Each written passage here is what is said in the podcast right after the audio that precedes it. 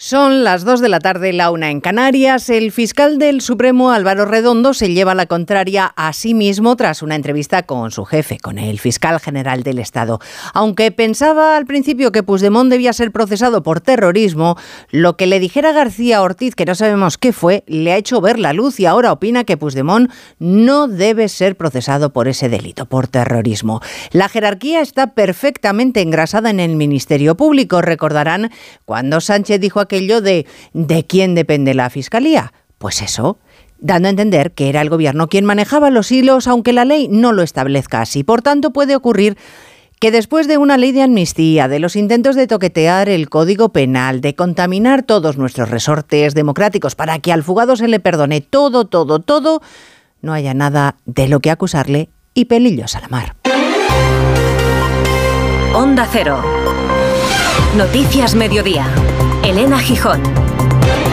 Buenas tardes. El Gobierno se ha volcado esta mañana en minimizar el cambio de opinión del fiscal del caso Tsunami, como por ejemplo el ministro de Transportes, Óscar Puente, dice que esos cambios están a la orden del día. Y al final el informe que vale es el que firma el Ministerio Fiscal. Por tanto, ya digo, este debate me sorprende mucho, porque eh, casos en los que el fiscal del asunto tenga un criterio eh, y al final lo ponga en común con el fiscal jefe de la Audiencia Provincial de turno del Tribunal Superior de Justicia y al final el informe sea otro, o sea, tenga algún contenido distinto esto es lo habitual en, el procedimiento penal. Tan habitual que el propio Álvaro Redondo, el fiscal del que hablamos, que estuvo conversando con su jefe, el fiscal general del Estado, dice ahora que el primer documento en el que veía posibilidades de procesar a Puigdemont por terrorismo era simplemente un documento de trabajo.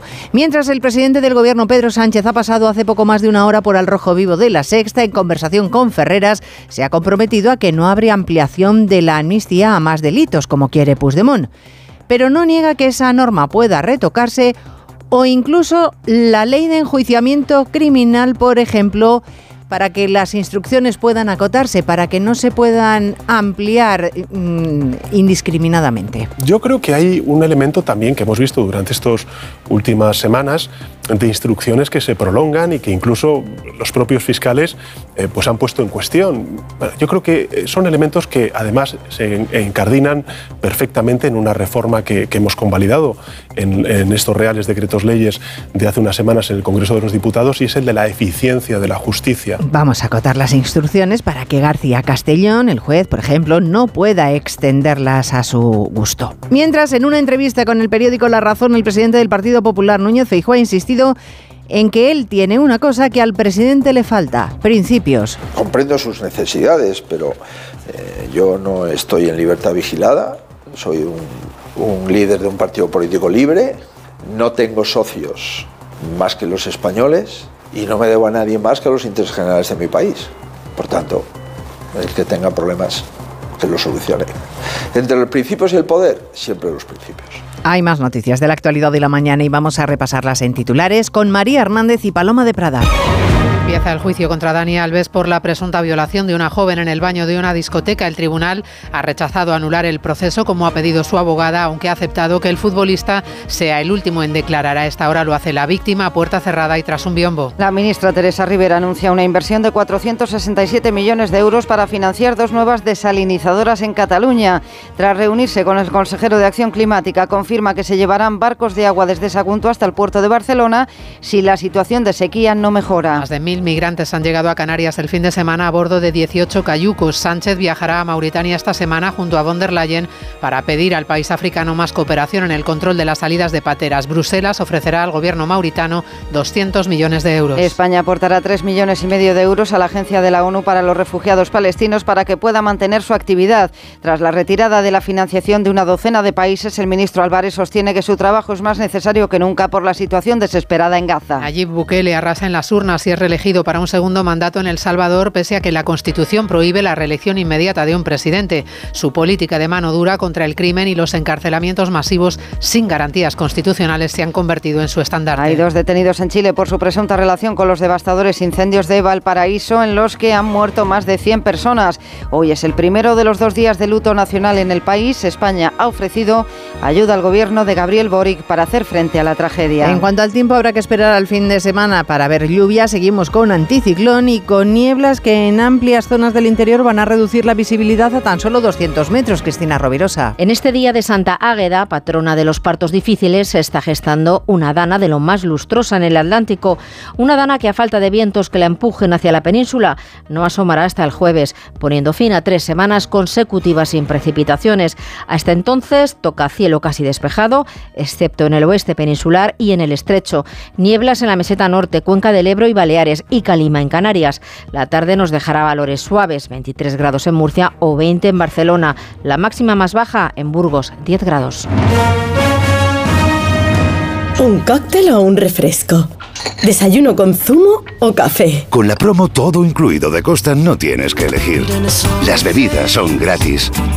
Reserva tu crucero hasta el 12 de marzo y disfruta del paquete de bebidas gratis. Infórmate en tu agencia de viajes o en costacruceros.es. La felicidad no es un destino al que llegar. La felicidad está en el camino. Y si ese camino lo haces con tu nuevo Fiat, mucho mejor. Encuentra la felicidad con la Fiat Happiness Fórmula. Solo este mes tienes ofertas exclusivas con entrega inmediata en la gama de Fiat. Acércate a tu concesionario más cercano y encuentra la felicidad en cada curva. ¿Qué sorte tiveches? O golpe non tocou o radiador, sae chapa. Con el seguro de coche de línea directa no solo te ahorras una pasta, sino que además puedes escoger el taller que quieras aquí o en las Rías Baixas. Y si eliges taller colaborador, también tienes coche de sustitución garantizado y servicio de recogida y entrega. Cámbiate ahora y te bajamos el precio de tu seguro de coche, sí o sí. Ven directo a lineadirecta.com o llama al 917-700-700. El valor de ser directo. Consulta condiciones. ¿Perdona? ¿Que ahora Movistar Prosegur Alarmas incluye una garantía antiocupación? Uf, ya verás cuando se entere mi perro.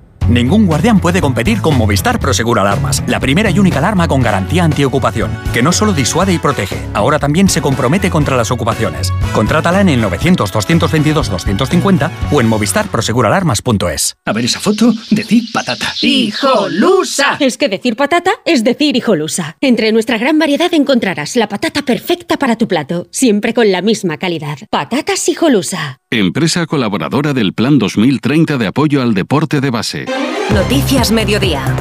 Onda Cero. Elena Gijón. Bueno, ya saben que los partidos suelen conjurarse para trasladar un mensaje unívoco cuando hay algún asunto de interpretación delicada y así ha vuelto a suceder esta mañana ante las informaciones de que el fiscal del Supremo había cambiado de opinión tras entrevistarse con su jefe, con el fiscal general del Estado, que donde en un principio ese fiscal veía posibilidad de procesar por terrorismo a Puigdemont dejó de verlo, todos los miembros del gobierno han coincidido en el mismo argumento, que esa, ese cambio de opinión es una práctica habitual. Cierto es que sucede, pero en el ámbito judicial se resisten a decir que sea Eva Llamazares habitual. Y el fiscal general del Estado, en un comunicado que acaba de emitir, niega tajantemente haber influido en la decisión del fiscal del Supremo. El propio Álvaro Redondo, en otro comunicado, explica que el primer escrito era un simple borrador interno, redactado como documento de trabajo sin carácter de documento procesal. Tras un profundo estudio, elaboró finalmente un borrador y al fiscal general del Estado solo le hizo saber el sentido, que era el que descartaba terrorismo. Niega redondo cualquier instrucción del fiscal general. Este informe, en todo caso, finalmente, al que ha tenido acceso Onda Cero y sobre el que delibera mañana la Junta de Fiscales de lo Penal del Supremo, cuyo criterio mayoritario debería ser el que en principio se adopte, propone pedirle al Supremo que rechace investigar a Puigdemont por terrorismo. El escrito subraya que los indicios contra Carles Puigdemont en los que se basa el juez son demasiado abiertos. No aprecia tampoco un delito de terrorismo en los hechos del caso Tsunami porque solo se produciría si el bloqueo del aeropuerto del Prat hubiera supuesto un delito de, de detención ilegal de los controladores aéreos y sin embargo dice solo hubo a su juicio un delito de coacciones. Así que mañana Junta de Fiscales que será la que debiera decidir sobre si imputar o no a Puigdemont. Por otra parte, esta tarde, reunión del Consejo General del Poder Judicial, pleno que se reúne a, a iniciativa de los nueve vocales conservadores que han pedido amparo ante los ataques que reciben por parte de políticos del gobierno o socios del gobierno cuestionando su independencia. Mientras, el presidente del gobierno mantenía esta mañana una conversación en la sexta con Ferreras en el Rojo Vivo,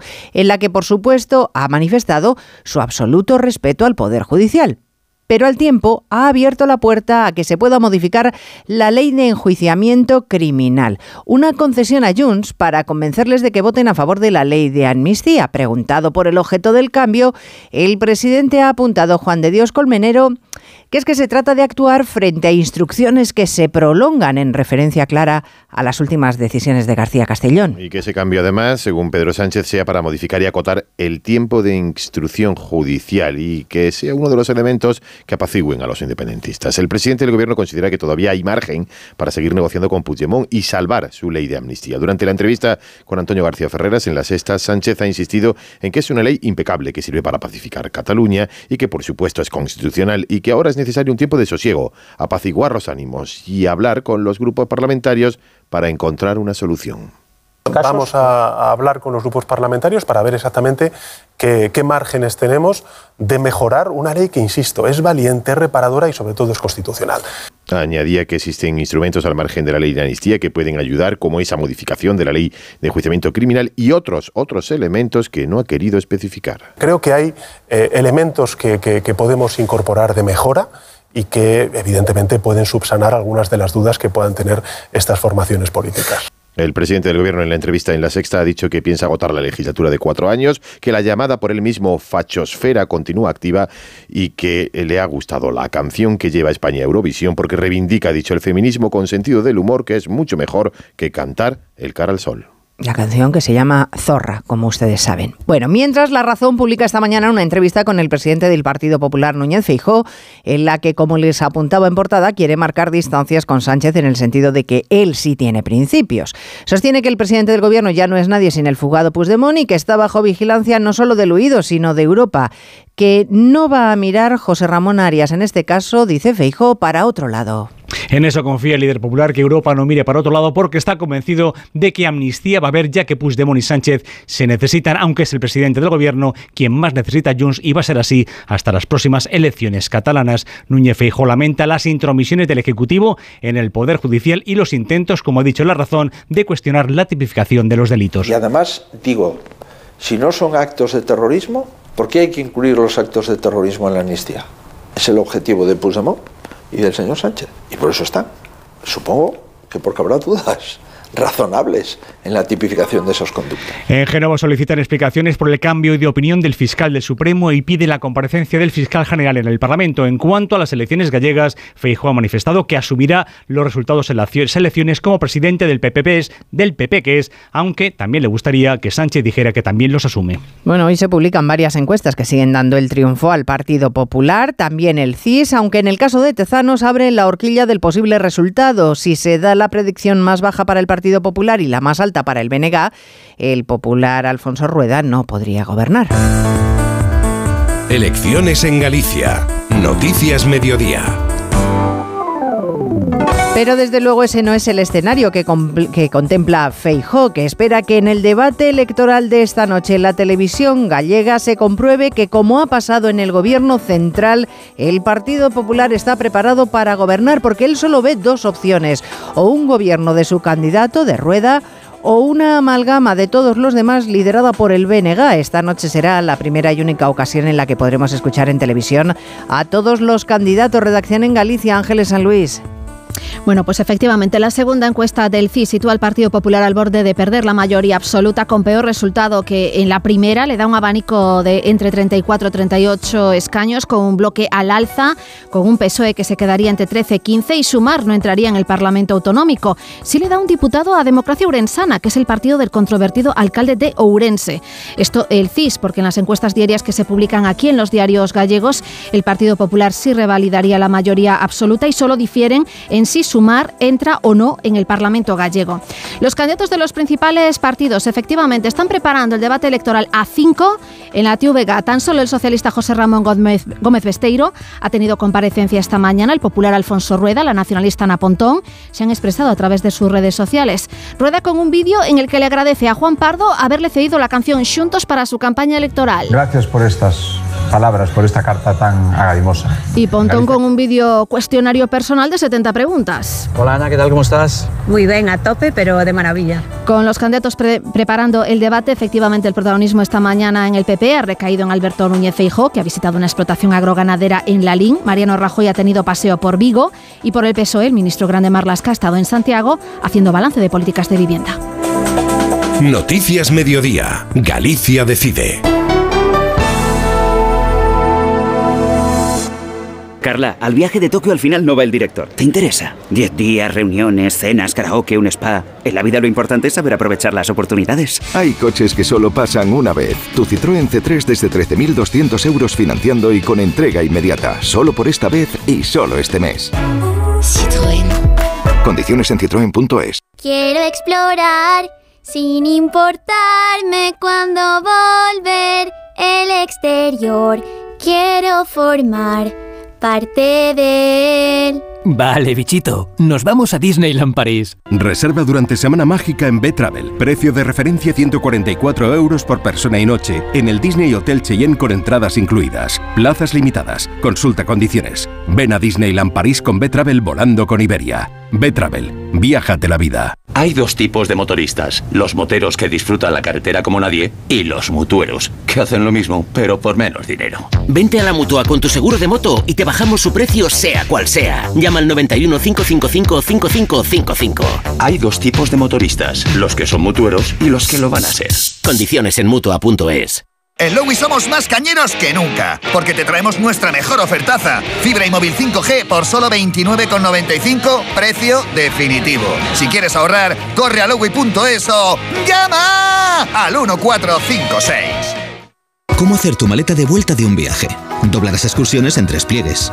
Guarda los monumentos al fondo, en montones. Y deja mano una puesta de sol, que nunca sabes cuándo la vas a necesitar. Con Betravel siempre vuelves con más de lo que te llevas. Reserva ya y garantízate el mejor precio con hasta un 15% de descuento y financiación a tu medida. Betravel, viájate la vida. Noticias Mediodía. Onda Cero. Está en marcha el juicio contra Dani Alves, que se enfrenta a 12 años acusado de violar a una joven en una discoteca de Barcelona. El futbolista, que ha llegado escoltado desde la cárcel de Brians, finalmente iba a declarar el último tal y como había solicitado su defensa quejosa por el juicio paralelo al que ha sido sometido el jugador. Solucionadas las cuestiones previas, es la víctima la que ha declarado a puerta cerrada y separada de un biombo para no verse con su supuesto agresor, una declaración que acaba de terminar Unidad Móvil en la audiencia de Barcelona, Iván Gustems, Ana Utiel. Pues sí, justo ahora acaba de terminar la declaración de la víctima que ha durado una hora y se ha desarrollado con medidas especiales para protegerla. Además de hacerse a puerta cerrada y tras un biombo, también se le ha distorsionado la voz para que no se la pueda reconocer en la grabación que quedará en sede judicial.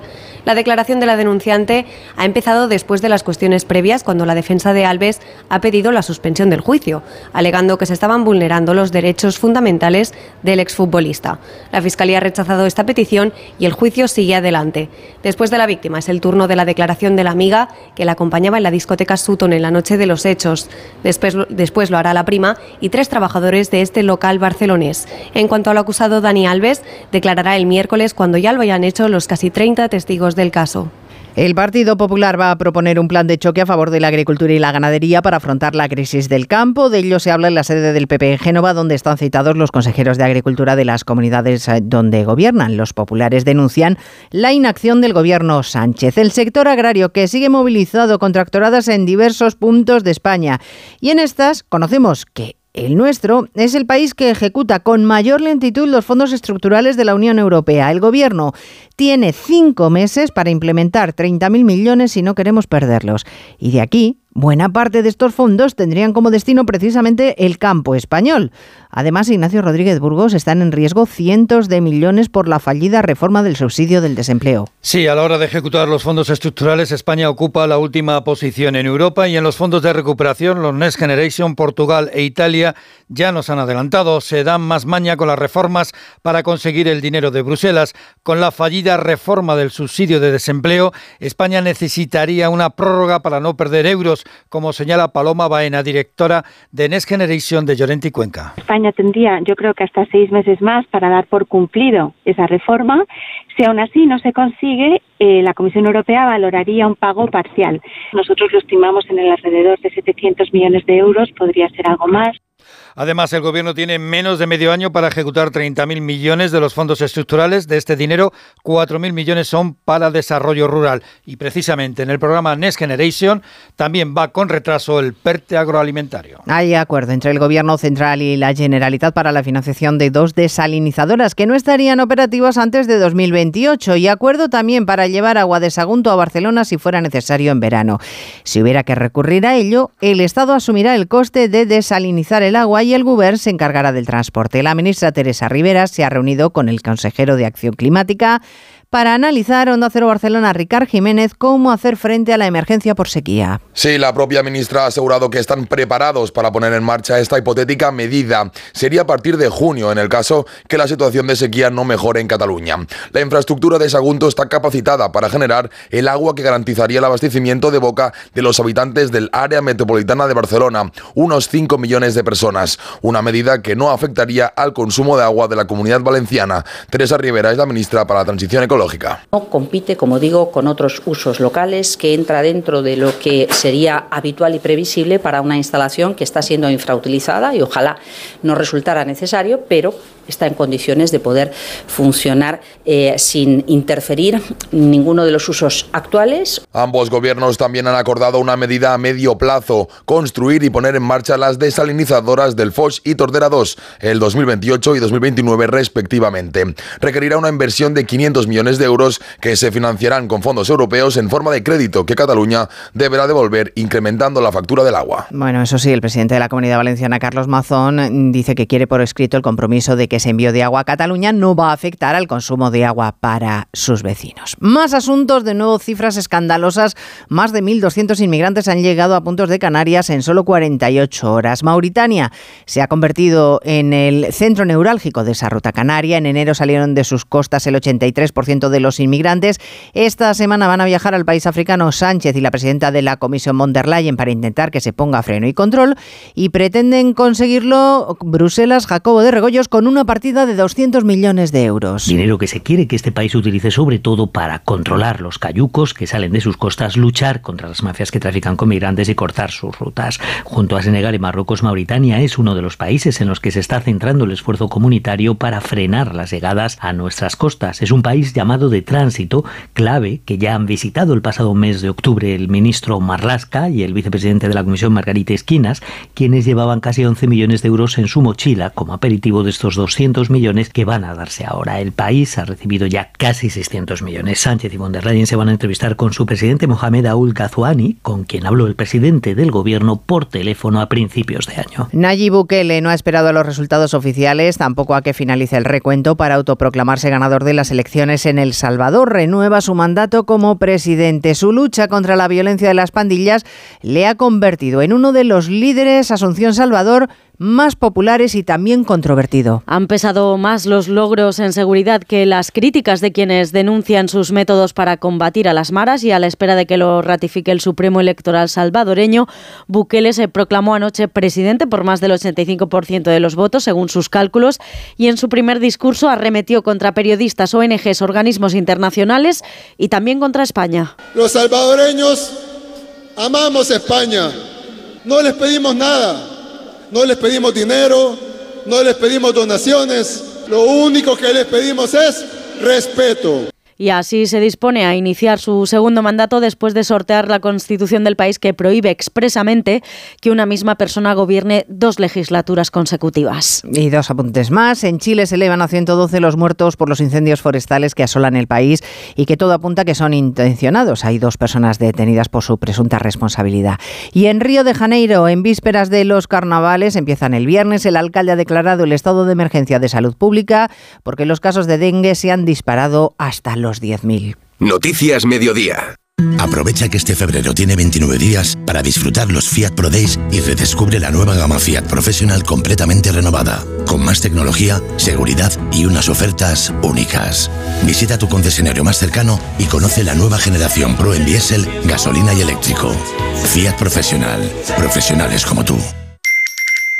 ¿Oyes eso? Son nuestros 21.000 propietarios recibiendo el aviso de que hoy ya han cobrado sus rentas. ¿Cómo lo hacen? Muy fácil. Alquiler Seguro te garantiza el cobro de tu renta el día 5 de cada mes. Alquiler Seguro hace todo por ti.